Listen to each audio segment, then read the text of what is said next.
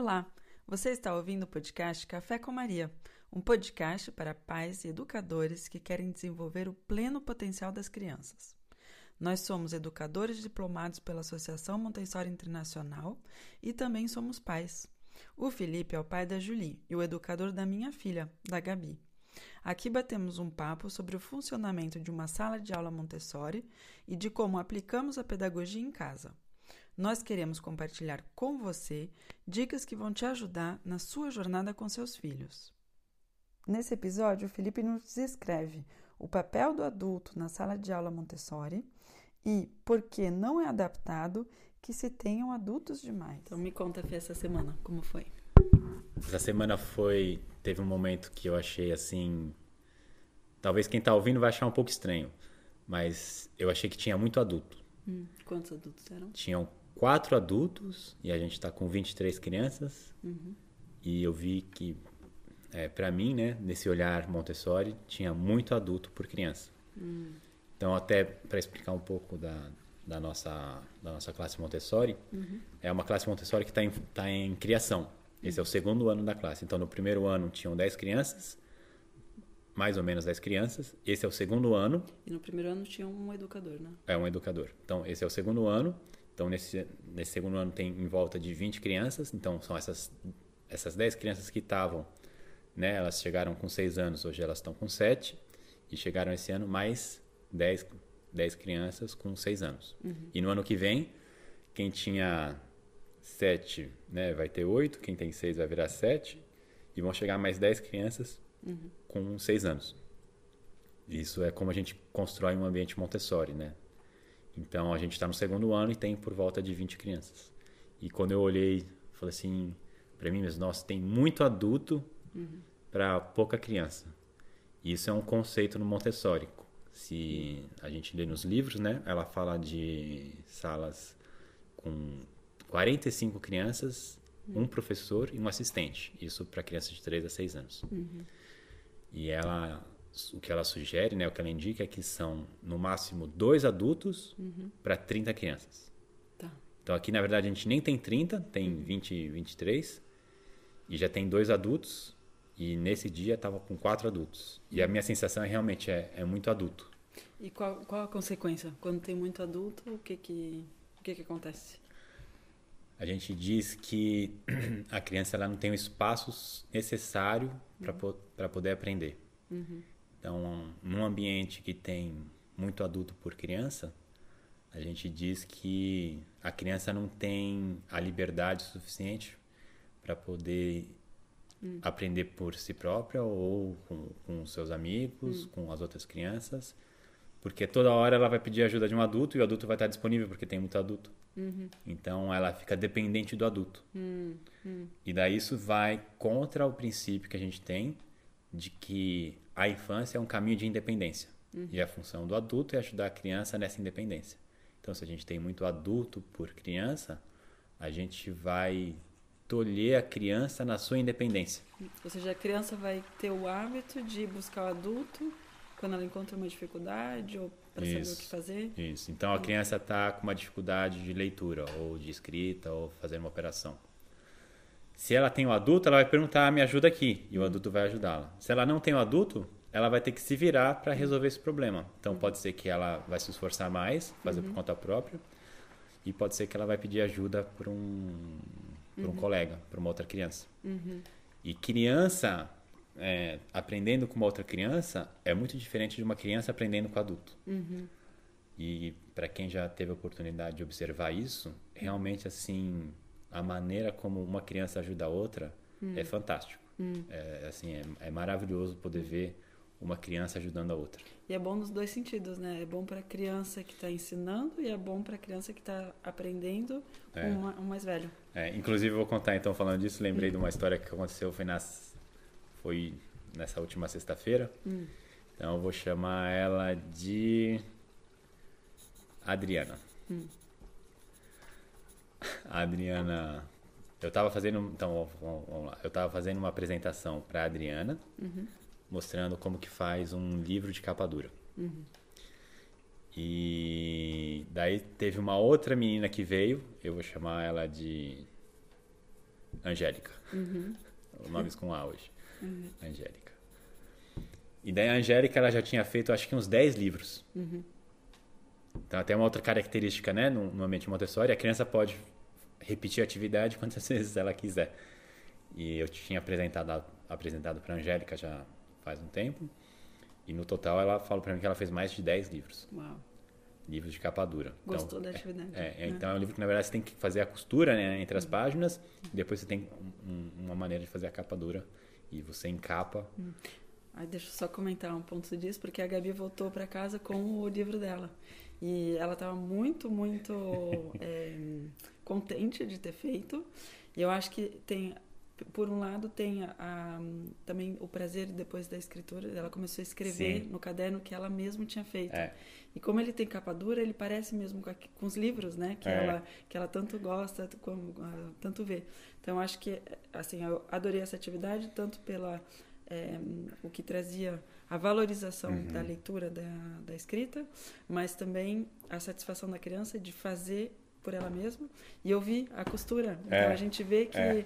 todo o trabalho que tem atrás. É. Bom, voltamos para atividades manuais. Então eu tinha apresentado para a Angélica faz um tempo, e daí eu estava naquele dia, na sexta-feira, apresentando para a Adriana, só que eu estava ajudando uma outra criança a fazer uma outra coisa. E, e a Angélica estava ali, né, só olhando assim, com um sorriso no rosto, assim, ah, eu sei fazer, eu sei fazer. E daí é, eu falei para Angélica, você não quer mostrar aqui para Adriana como que, como que faz? Daí ela assim, claro.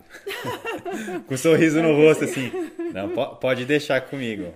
Felipe pode deixar comigo. E realmente a, a Angélica guiou a Adriana no processo de, de- ela mostrou, né, para Adriana como que faz o, Uhum. o livro. A maneira que ela fez é diferente da maneira que eu apresento. No final realmente saiu um livro. Tá? A, a Angélica estava feliz, a Adriana estava feliz e eu estava feliz também porque eu pude fazer outras coisas, né? Então deu todo, ficou todo mundo feliz e o, o legal que foi, na verdade, o que eu queria falar, né?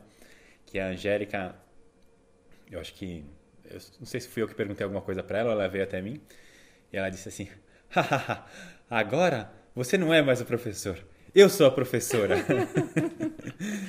então ela, ela se sentindo assim.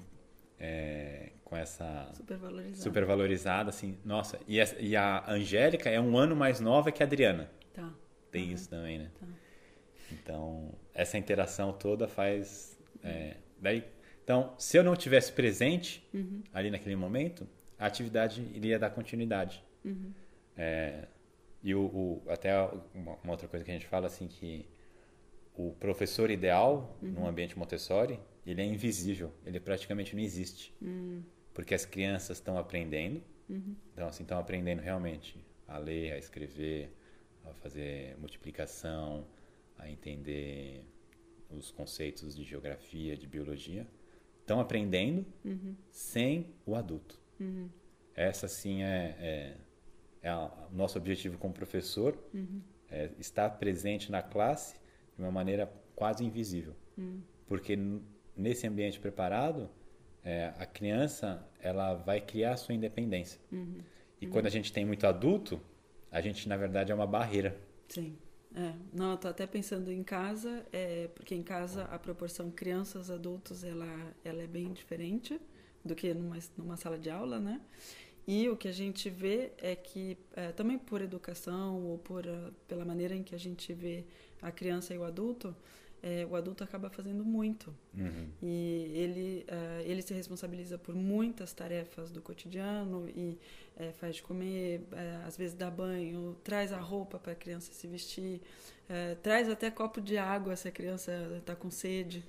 E eu acho que, apesar de querer fazer eh, bem, de, de ter essa noção de eu quero dar o melhor para o meu filho, Uhum. alguma coisa assim, a gente acaba se tornando um empecilho ao seu desenvolvimento, né? E É. a sua independência. Eu acho que o que é muito ehm, uma direção muito interessante, uma pergunta muito boa a se fazer é esse caminho da independência, é como eu posso ajudar a minha criança a ser mais independente Uhum. e não dar a famosa fa- eh, ajuda inútil, né? É, exato. Quer explicar o que é ajuda útil e ajuda inútil? Vamos lá. Então, ajuda. Bom, ajuda inútil é, é um pouco que a gente estava. Esse assunto que a gente tinha, acabou de trazer, né? É o fato de fazer no lugar da criança. Então, isso a gente vê já a criança desde pequena, tem coisas que ela, é, que ela quer fazer, e às vezes porque a gente quer que, uh, que a criança faça de maneira muito rápida, ou isso, por exemplo, eu estou pensando no é, indo para a escola de manhã e tem que colocar os sapatos, né? E a gente não vai dar o tempo à criança colocar o sapato, a gente vai colocar no lugar dela. Essa, claramente, é uma ajuda inútil. Então, é legal da gente pensar novamente no, é, no que, que a gente espera que a criança faça e, um, e se dar o tempo necessário para que ela possa fazer por ela mesma. Então, a ajuda inútil vai ser fazer no lugar dela algo que ela poderia fazer ou algo que ela quer fazer. E a consequência dessa ajuda inútil vai ser que então a criança não vai fazer, e quanto menos ela fizer, quanto menos ela vai ter vontade de fazer, ou vai ser menos o modelo dela. E é aí que a gente está quebrando a, a, independência da criança. Uhum. Porque não só a gente não estimula, mas a gente desestimula a independência dela. Isso.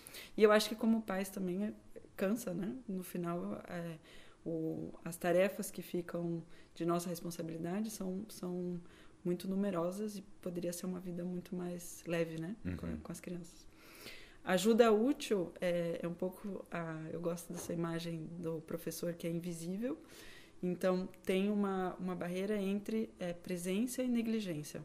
E para mim a ajuda útil é o que fica entre os dois. Então não é negligência no sentido em que a gente está observando a criança, a gente entende qual é a necessidade dela, a gente entende que etapa do desenvolvimento ela está e a gente vai ajudar fazendo a conexão entre a criança e o ambiente. Então, seja numa sala de aula, seja em casa, preparando a. colocando as coisas da cozinha à, à altura da, da criança, pensando no ambiente para ela, tirando coisas, não colocando coisas em excesso, né, mas colocando só. A, é, é, coisas que possam interessar a criança, mudando. Então, isso é uma coisa que a gente faz com os livros, por exemplo. Elas têm muito, muito, muito, muito livro. E inicialmente eu deixava todos os livros à disposição. E o que eu observei é que elas rasgavam o livro. E isso, é, é assim, isso como adulto é uma coisa que não me trazia uma emoção ruim. E no lugar de, de passar essa emoção para as crianças, eu tentei fazer de outra maneira. Então eu tirei tudo, separei alguns livros, ou a gente separou alguns livros juntos, juntas, e toda semana a gente troca. E, e desde então nunca mais tivemos uhum. problemas de livro. Então essa seria a ajuda útil e inútil. É. Você quer complementar? Não, tá ótimo. Para mim tá perfeito. Legal, então. Tá. Obrigado. Obrigada. Se você gostou do episódio e quer nos ajudar a difundi-lo para mais pessoas, deixe seu comentário ou compartilhe com um amigo ou amiga. Isso ajudará muito o podcast a ser conhecido. Até o próximo!